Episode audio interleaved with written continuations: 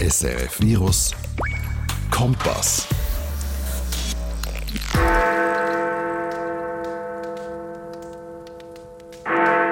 Samstagabend irgendwo in einem Wald. Es hat gerade Mitternacht geschlagen und bis auf ein grosses Lagerfeuer ist es stockdunkel. Um das Lagerfeuer hocken ein paar bewaffnete Ritter, die zusammen einen Schlachtplan besprechen. Es wird wild diskutiert, Bier getrunken und ein Hofnarr lockert mit seiner Tanzeinlage die Stimmung ein bisschen auf. Dann passiert's. Eine Gruppe von bösen Orks greift an und fordert Ritter zum Kampf. Schwerter werden gezückt, Kühle geschwungen und aus dem stillen Wald wird in einer Sekunde ein wildes Schlachtfeld. Was ich dir hier beschreibe, ist nicht eine Szene aus einem neuen Fantasy-Blockbuster und auch nicht irgendeine Geschichte, die ich mir zusammengereimt habe, sondern eine Szene, die sich genau so kann zutragen kann. Und zwar irgendwo in der Schweiz bei einem sogenannten LARP. LARP, also Live-Action Roleplay, ist etwas, das ich schon ein paar Mal gestreift habe, aber nach wie vor nicht ganz verstehe. Es geht irgendwie um eine Art Rollenspiel, wo sich Leute verkleiden und an einem bestimmten Ort zusammenkommen.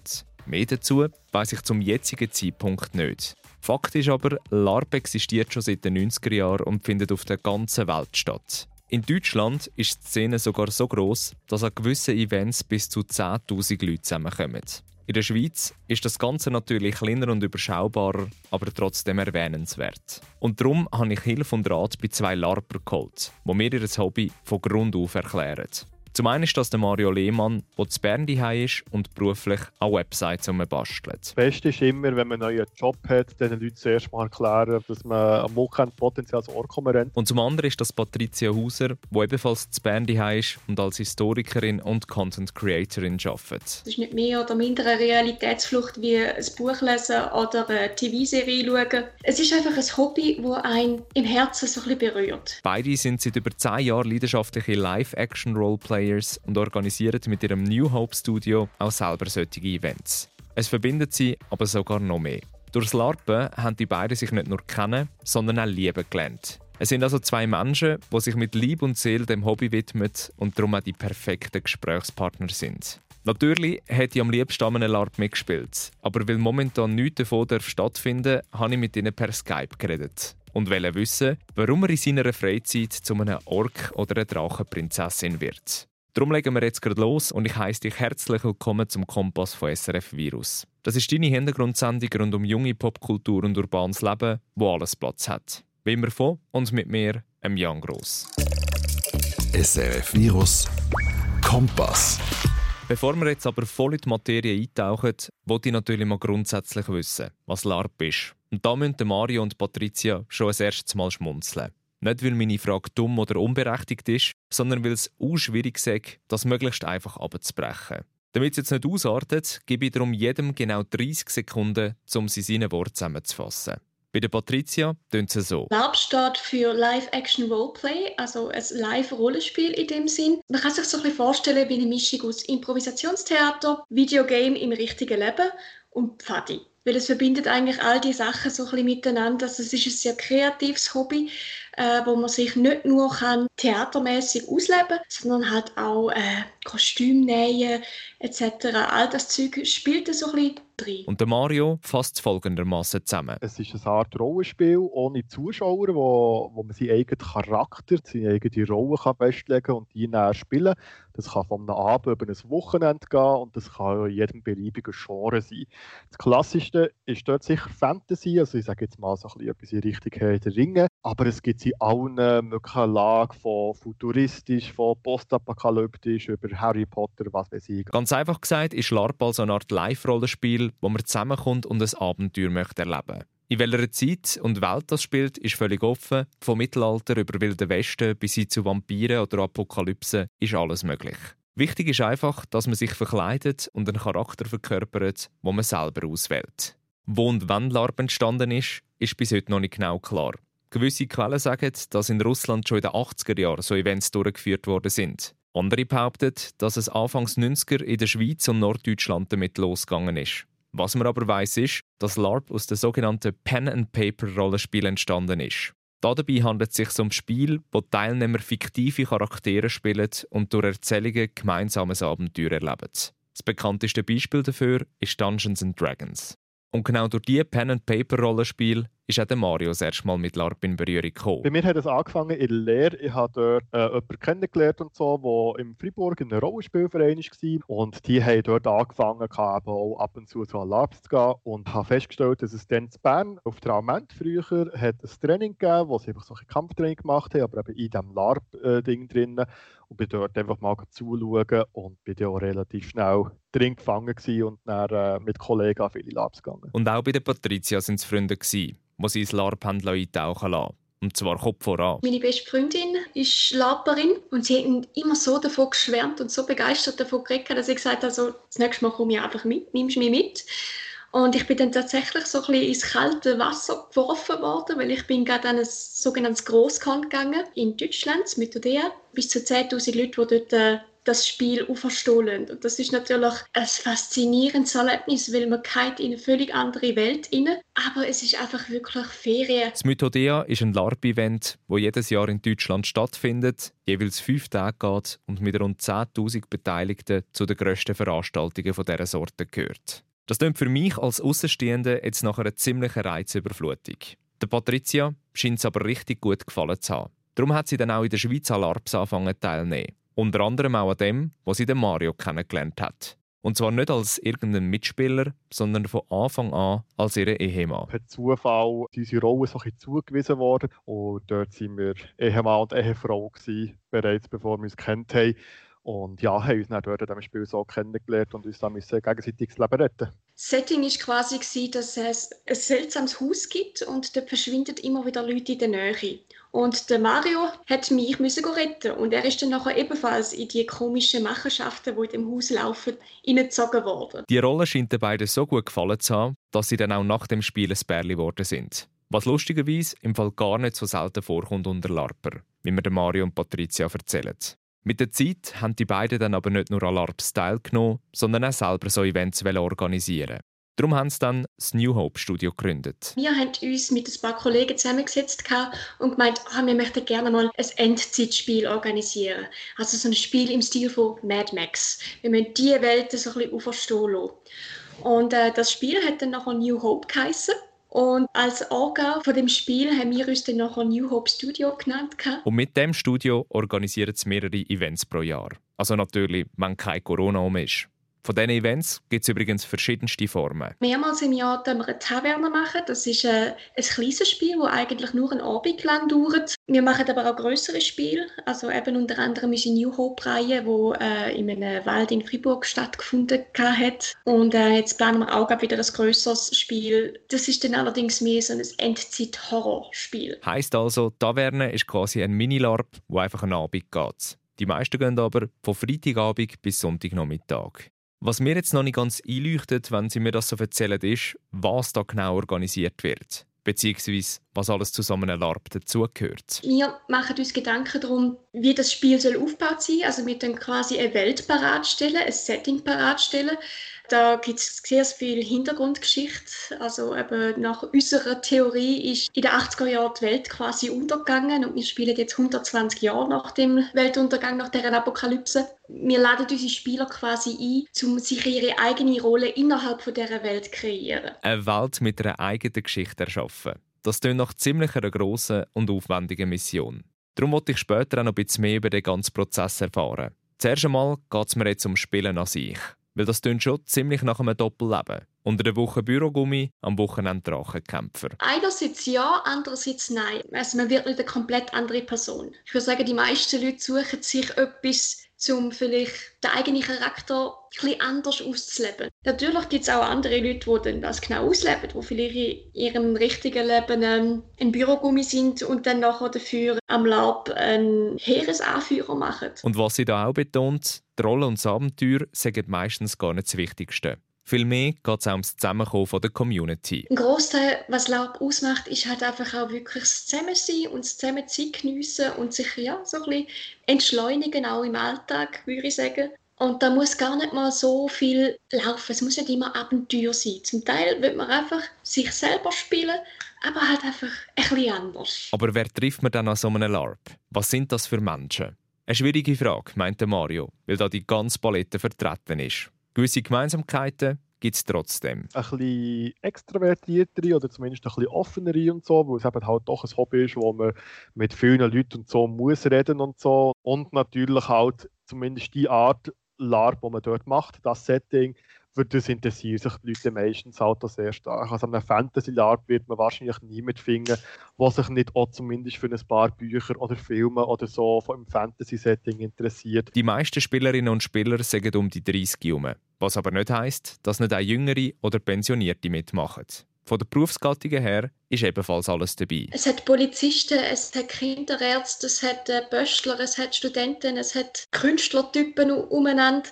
Man lernt sich halt auf so einer Spielebene kennen und vielleicht kommt man dann halt, nachdem das Spiel fertig ist und alle wieder in ihren normalen Klamotten rumlaufen, merkt man plötzlich, yes Gott, du bist ja völlig anders, als ich gedacht hätte. Ich hätte nie gedacht, dass du das machst im richtigen Leben dass du so rumlaufst. Und das ist doch immer wieder sehr überraschend. Aber ganz egal, was die einzelnen Spielerinnen und Spieler schaffen, ein gemeinsames Erlebnis haben sie alle. Die schrägen Blick und viele Fragezeichen, wenn sie zum ersten Mal von ihrem Hobby erzählen. Das Beste ist immer, wenn man einen neuen Job hat, den Leuten zuerst mal erklären, was man da eigentlich macht, was LARP ist und dass man am Wochenende potenziell als Ohrkommerent bis jetzt habe ich aber gefunden, dass noch fast jeder immer faszinierend gefunden hat oder äh, sich zum Teil sogar überlegt hat, mal wo es gehen, ob sie es dann gemacht haben oder nicht, mal dahingestellt. Aber ich habe eigentlich bis jetzt noch keine schlechten Erfahrungen dort gemacht. Fassen wir also nochmal rasch zusammen.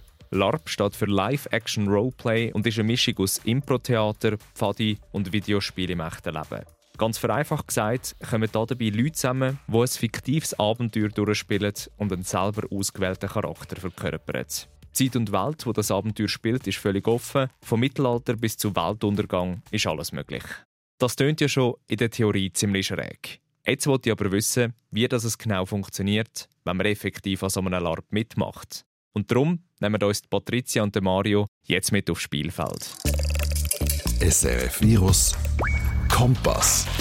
Gehen wir jetzt also mal davon aus, ich hätte Lust, bei so einem LARP dabei zu sein. Was mache ich denn genau? Beziehungsweise, wo finde ich überhaupt heraus, was wann läuft? Wenn man jetzt so eine Veranstaltung gehen will, hat man meistens eine Webseite oder irgendwo einen Eintrag im larpkalender.ch, das ist eine Zusammenstellung für alle LARPs. Und dort hat es meistens eine kleine Hintergrundgeschichte. Was spielen wir? Wo sind wir? Gibt es schon ein Gebiet? Gibt es vielleicht weiterführende Informationen? Und anhand von dem macht man sich eben sogenannten Charakter, wo man spielen will. Gibt sich einen Namen und meldet sich so an bei uns und das Formular ausfüllen. Und wir geben dann aber Rückmeldung, ob das für uns stimmt oder nicht. Wenn es um die Auswahl der Figur geht, ist vor allem etwas wichtig. Sie sollte erfunden sein. Im Normalfall gilt, man spielt nicht einen Harry Potter, man spielt auch nicht Indiana Jones oder so. Man darf durchaus an das angelehnt sein, wenn das Sinn macht, aber man ist nicht genau der Charakter.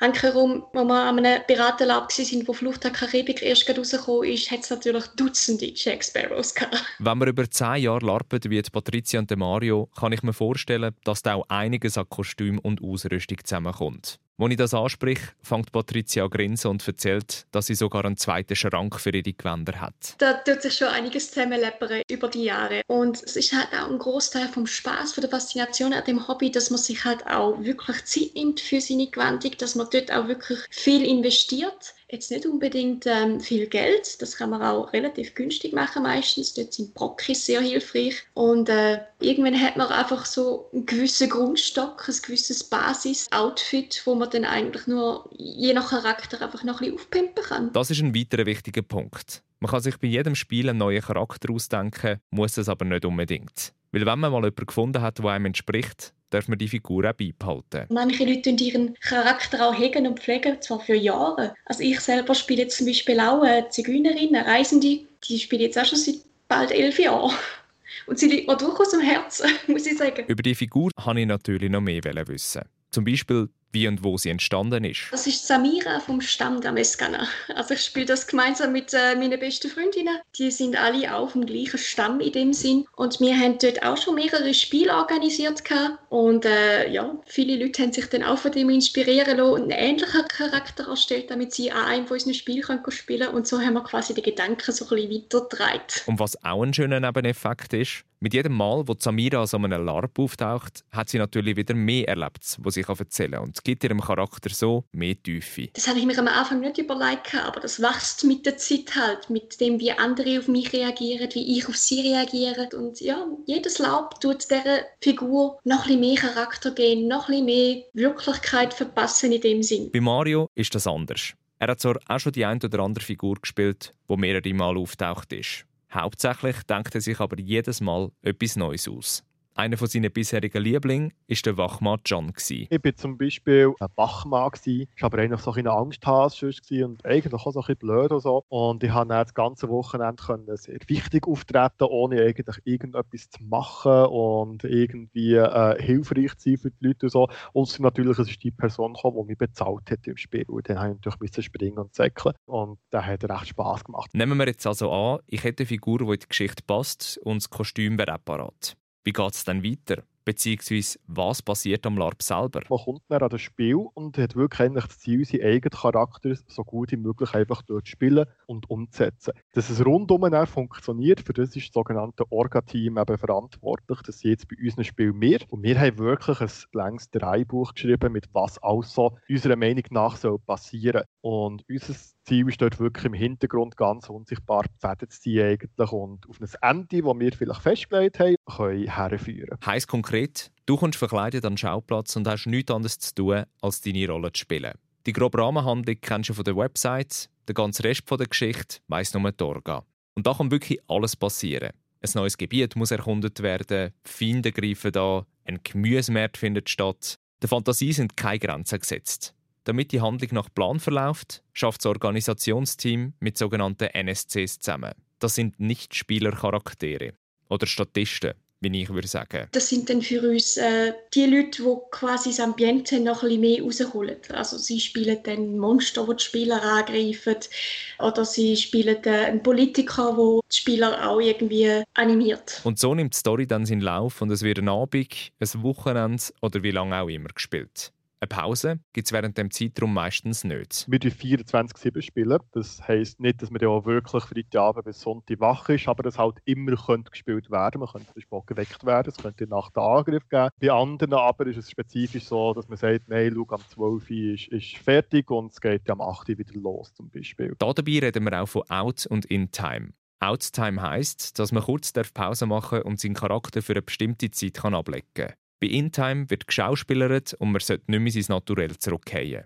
Und das ist etwas, was ich mir irgendwie nicht ganz vorstellen kann. Ist es nicht sau schwer, ein Wochenende lang in einer Rolle zu bleiben? Die meisten Leute kommen ja so ein Laub, weil sie wollen einen Charakter spielen, weil sie wollen in dieser Welt wirklich voll aufgehen und weil sie gerne möchten, dass das Ganze funktioniert. Und weil alle Beteiligten eben gerne möchten, dass es funktioniert, funktioniert es halt auch. Mal abgesehen davon läuft im Lab doch recht viel. Das heißt, man hat irgendwie auch gar nicht die Möglichkeit, um so richtig aus der Rolle rauszugehen, weil halt alle rundum dann drin bleiben. Wie viel sind denn eigentlich mit allgemeint also, wie viele Leute nehmen durchschnittlich an so einem LARP teil? In der Schweiz ist das durchschnittliche Spiel wahrscheinlich etwa ein Dreitagesspiel. Das ist Freitagabend bis Sonntagmittag oder so. Dort um meistens 50 bis 80 Leute. Ist dort sicher so die Schnittmenge. Es gibt es jedoch eben auch in kleiner. Unsere Taverne, die hat im Normalfall nur so 20 Leute dort. Das ist sicher das, was man so in der Schweiz kennenlernt. Wenn nicht gerade Corona um ist, findet bei uns in der Schweiz übrigens all paar Wochenenden LARP statt. Jetzt habe ich schon mal ein paar erste Antworten bekommen. Aber etwas Zentrales checke ich noch nicht ganz. Was ist denn eigentlich das Ziel von so einem Event? Also, wann ist fertig? Das Ziel oder das Ende von einem LARP ist sehr, sehr, sehr unterschiedlich und kommt halt eben darauf an, was das Orga-Team dort geschrieben hat. An unserem Horrorlab, das wir jetzt planen, weil das Horror ist, dort wird es natürlich viel eher ein Ziel sein wie Überleben. Aber an vielen der anderen Labs ist das Ziel vielleicht eher, am Schluss sollte eben zum Beispiel der neue Bürgermeister da sein. Oder am Schluss sollten sie das neue Gebiet entdeckt haben. Oder sollten die Maschine fertiggestellt haben. Also ähnlich wie bei einem Film. Das Ganze ist dann fertig, wenn die ganze Handlung gespielt worden ist und man dort ankommt, wo man sollte. Das ist natürlich nicht immer ganz einfach, weil jede Gruppe anders reagiert und man die Mitspieler natürlich nicht völlig steuern kann. Aber im Großen und Ganzen klappt es immer irgendwie, wie mir Mario und Patricio versichern. Jetzt aber noch zu einem anderen Punkt, den ich mir auch noch problematisch vorstelle. Klar werden die Spiele an abgelegenen Orten oder in Pfadihäusern durchgeführt, wo nicht viel rundum ist. Aber was machst du, wenn doch mal jemand durchjoggt oder mit dem Hund vorbei spaziert? Im Internet schwirren viele so Urban Legends um, von was früher da angeblich schon alles passiert sei, mit irgendwie noch Grenzschutz kommen, Zeug und Sachen. Wir selber haben es jetzt noch nie gehabt, dass wir Leute getroffen haben, die speziell schlecht reagiert haben. Neugierig sind natürlich die meisten und dann kann man auch erklären, was da abgeht und so.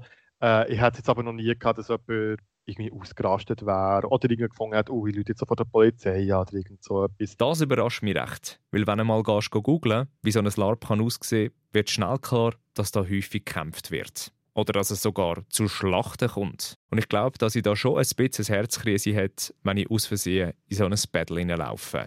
Das passiert aber selten. Einerseits hänge ich bei den Eingängen ein Schild mit einem Hinweis, andererseits sehe ich mir ziemlich schnell, dass es keine echten Waffen sind. Das sind sagen wir Replikas von Schwertern, die meistens einen festen Kernstab haben, darum Schaumstoff und dann dekoriert mit einer Latexschicht, die man dann modellieren kann, nachdem man es aussieht. Und mit denen kann man sich zwar durchaus noch wehtun, wenn man wirklich voll damit schlägt, aber natürlich grundsätzlich sehr ungefährlich kämpfen. Trotzdem müssen wir aber aufpassen. Es gibt auch eine Faustregel. Wer so viel getrunken hat, dass er nicht mehr fahren kann, darf auch nicht mehr kämpfen, weil sonst wäre es gefährlich.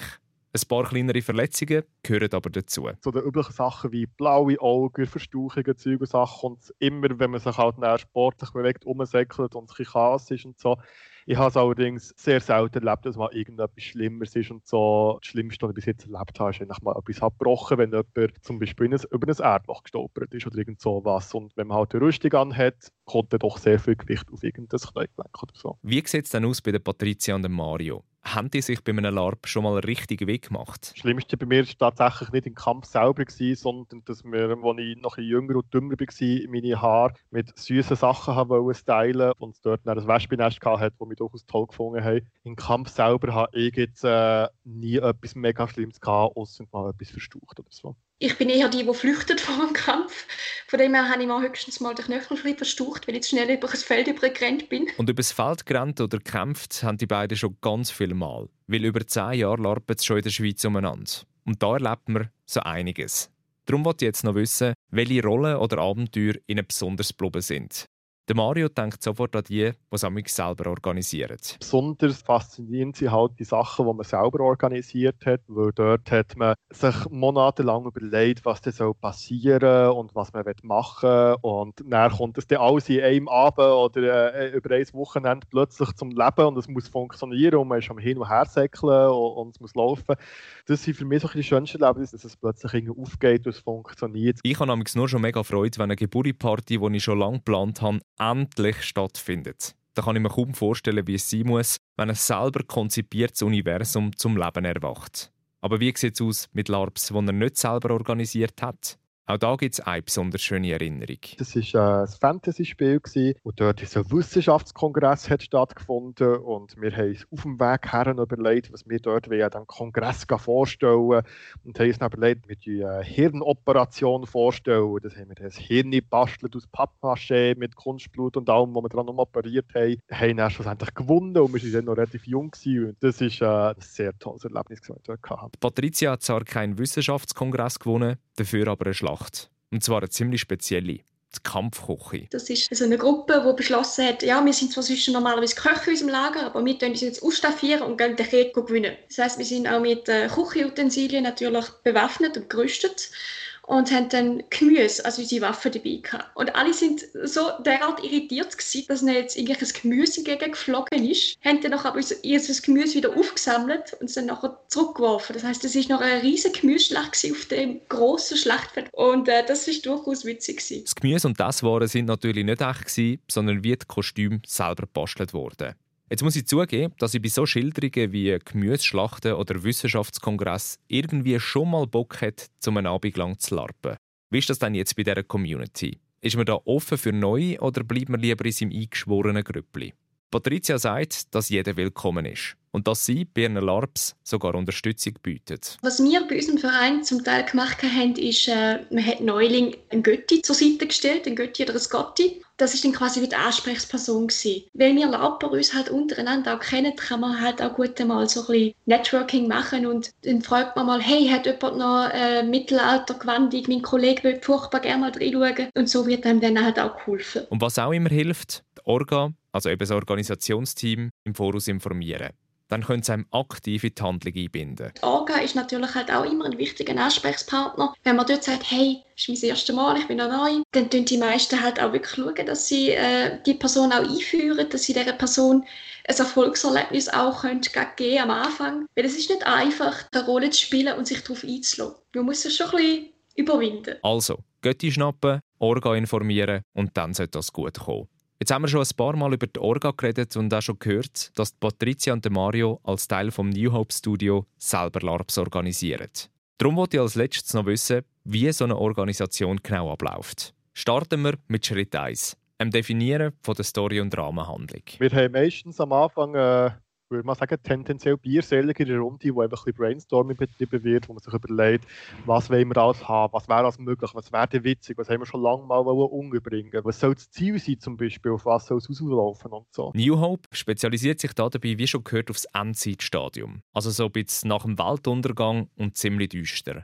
Hat man die Grundidee mal, wird das Drehbuch geschrieben und ausgearbeitet. Und dann gehen wir dann so vor, äh, eben mache ich den Hintergrund an, okay, was soll grundsätzlich passieren, was ist die grobe Idee. Und dann immer wie mehr ins Detail über, okay, dann können wir es vielleicht mal aufgliedern, Spiel, was, was sollte am Freitagabend, am Samstag und am Sonntag noch so passieren. Und jetzt sind wir zum Beispiel am Punkt, wo wir überlegen, okay, im Raum 37a, was soll dort genau sein und wann soll sie dort begegnen, wenn sie wenn dort reinkommen. Und so wird es immer feiner gemacht. Und im letzten Schritt Schritt geht es natürlich auch noch um ganz viel Infrastruktur, die muss organisiert werden muss und auch um ein bisschen Werbung. Zwischendran ist natürlich noch so ein jetzt mal die Öffentlichkeitsarbeit. Man hat natürlich auch, das den Leuten mitteilen. Wir haben jetzt eine Facebook-Seite und es gibt einen Lab-Kalender und wir haben auch noch eine Webseite, wo die ganzen Infos mal drauf müssen, die müssen geschrieben werden. Man muss natürlich sehr viel infrastrukturell so planen. Früher haben wir im Wald gehabt und da ist natürlich auch noch immer die Frage, ja, wie sieht es mit Klos aus, wie bekommen wir Wasser dort her, wie bekommen wir Essen dort her und so, wie viel muss das Spiel da kosten und haben die ganzen solchen Pläne. Wow, also zuerst mal Rahmenhandlung definieren dann eine Geschichte zuschreiben. Alles drehbuchmäßig und minutiös durchtakten und zum Schluss noch sämtliche Props fürs Ambiente organisieren.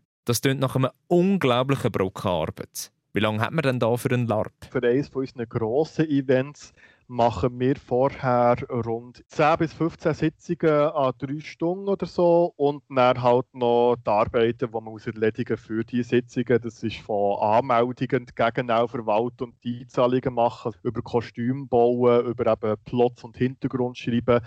Ich würde jetzt mal vermuten, dass schon bei jedem 300 Stunden Arbeit drinstecken. 300 Stunden Arbeit, also etwa 12 Tage. Und das für ein Event. Da ziehe ich meinen Hut. Vor allem, wenn man bedenkt, dass die Leute alles in ihrer Freizeit machen und so etwas viel Vorlaufzeit braucht. Das ist auch der Grund, warum die Patricia und Mario jetzt schon angefangen haben, ihr nächstes LARP zu planen, das im Frühjahr 2021 stattfinden auch wenn noch nicht klar ist, ob Corona das zulässt oder nicht. So ein LARP zu organisieren dauert Monate. Darum muss man halt auch schon relativ früh anfangen. Entsprechend haben wir jetzt halt einfach die Hoffnung, dass wir durchführen können. Und ja, es tut einem schon ein bisschen weh, wenn man etwas muss absagen muss. Es steckt viel Arbeit dahinter, es steckt viel Vorfreude dahinter natürlich auch. Es ist nicht einfach gewesen, aber ich glaube, das die, das Jahr für niemand gewesen. Drücken wir also Daumen, dass das klappt. Ich würde es den beiden auf jeden Fall von Herzen gönnen. Und wenn du jetzt findest, Moll, da hat ihr zusammen Bock drauf, hat dir Patricia Hauser noch einen wertvollen Tipp zum Einsteigen. Am einfachsten schaut man mal bei labkalender.ch rein und da kann man sich mal etwas aussuchen, was einem gefällt und dann nachher eben die Orga anschreiben. Ich persönlich finde es jetzt relativ gäbig, um als NSC, also sogenannten Nichtspielercharakter, anfangen, wenn man dort wie einen vorgefertigten Auftrag hat. Und oft kriegt man dann von der Orga auch Kostüm gestellt. Und das macht es natürlich für den Anfang schon mal noch recht einfach, wenn man A, gerade schon mal drin ist, B, man weiß, was man machen muss und C, wird man ausgerüstet. larpkalender.ch Das ist die Sammelstelle, wo alle LARPs findest. Und auch wenn momentan nichts durchgeführt werden kann, gibt es doch schon ein paar Sachen, wo du dich im kommenden Jahr kannst darauf freuen kannst. Zum Beispiel die Donnerberge 3, das deutsche Riesenlarp Conquest of Mythodea oder dann logischerweise auch Side Zeta, der Event vom New Hope Studio, wo Patricia und Mario dazugehören. Apropos Mario, Auch die hat ihr noch einen Input, wenn in Zukunft einmal reinschnuppern Auf der Facebook-Gruppe Lab Schweiz kann man auch einfach mal Hallo sagen und schauen, was dort zusammen ist. Da findet man vielleicht auch Leute aus der Umgebung und so. Für ein erstes Lab kann es zum Teil auch gäbig sein, vielleicht etwas Kleines zu geben, also eine Taverne zum Beispiel, so, wo man einfach machen kann, unverbindlicher für einen Abend reinschnuppern als drei Tage und so. Die Chancen stehen auch nicht schlecht, dass ihm dann vielleicht sogar einmal über den Weg laufst. Nicht nur, weil die Szene zurzeit recht überschaubar ist, sondern auch, weil er noch lange nicht ans Aufhören denkt. Ich kann mir vorstellen, dass es bei mir sich so ein das Augenmerk verschiebt und so.